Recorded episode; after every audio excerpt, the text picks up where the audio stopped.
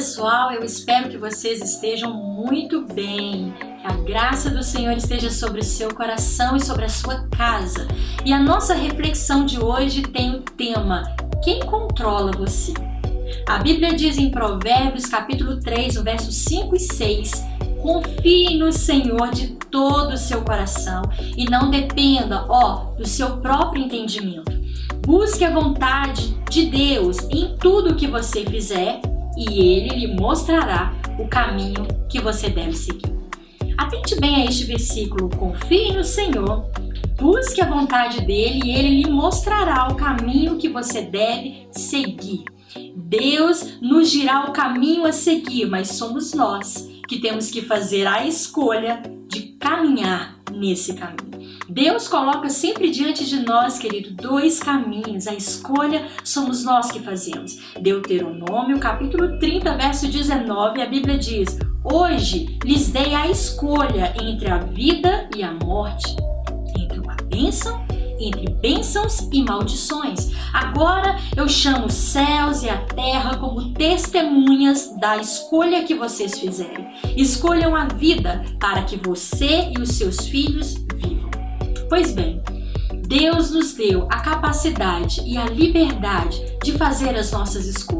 Escolhemos a vida ou a morte, entendemos o caminho do Senhor e então decidir se iremos trilhar esse caminho que é estreito, que conduz a uma porta estreita, ou se vamos trilhar o caminho que é largo e conduz a uma porta bem larga. A escolha pertence a mim e a você. E a essa escolha nós damos o nome de livre-arbítrio, ou seja, o que é o livre-arbítrio? É a capacidade inerente do ser humano de tomar decisões por si mesmo, de realizar as suas escolhas autônomas, em outras palavras, de usar a capacidade de controle que temos da maneira que a gente bem entender. Eu quero que você pare para pensar sobre isso neste momento. Deus te deu a capacidade de fazer escolhas. Olha, o nosso futuro depende em grande parte das escolhas que nós fazemos hoje. Deus nos ensina o melhor caminho, mas não nos obriga a seguir este caminho. Quais as escolhas você tem feito hoje na sua vida? Nós estamos vivendo um tempo chamado de quarentena, onde muitos de nós neste momento estamos em casa, às vezes até com muito tempo ocioso. Quais as escolhas você tem feito nesses dias? Quais as escolhas você tem feito que vão impactar o seu futuro? Muitos de nós temos perdido, gastado o nosso tempo, que é um bem que não se renova, né? É um bem que se você utilizá-lo hoje, ele nunca mais retornará, sendo bem utilizado ou não, nunca mais retornará para você.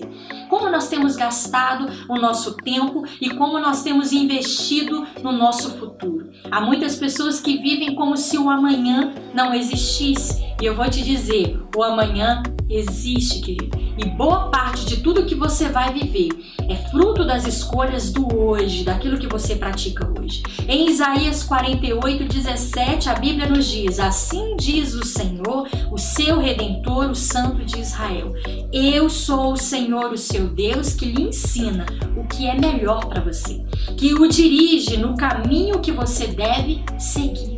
O Senhor quer mostrar um caminho que é sobremodo excelente. Cabe a mim e a você tomar as decisões certas, usar o nosso controle de maneira correta para que a gente possa colher bons frutos lá no futuro.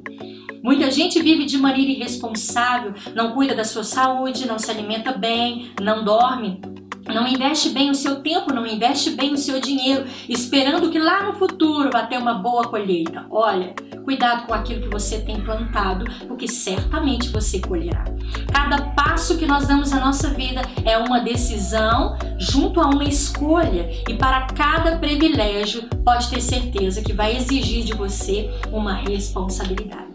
Toda a vida de Jesus foi controlada pelo Espírito Santo, desde o seu nascimento, o seu batismo, as ações, os milagres que Jesus realizou, a sua morte a sua ressurreição, toda ela foi controlada pelo Espírito Santo. Veja isso em todo o livro de Lucas.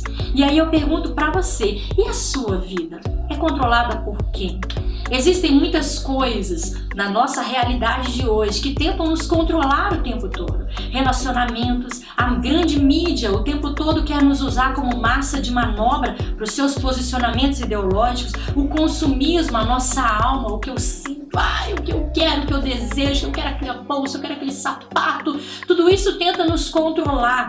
O entretenimento, o estudo, às vezes toma todo o nosso tempo e tenta conduzir o nosso caminho. Quem ou o que tem controlado você nos dias de hoje? Pare para pensar. Em 1 Coríntios 14, verso 10, Paulo diz uma coisa extremamente interessante. Há muitas vozes no mundo e nenhuma delas, contudo, sem significação.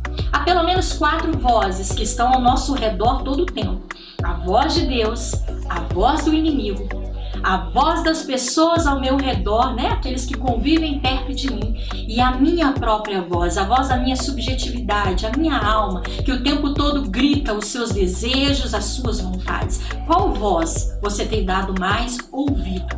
Qual voz, querido, tem influenciado você? Como eu disse a você, todos nós temos um controle.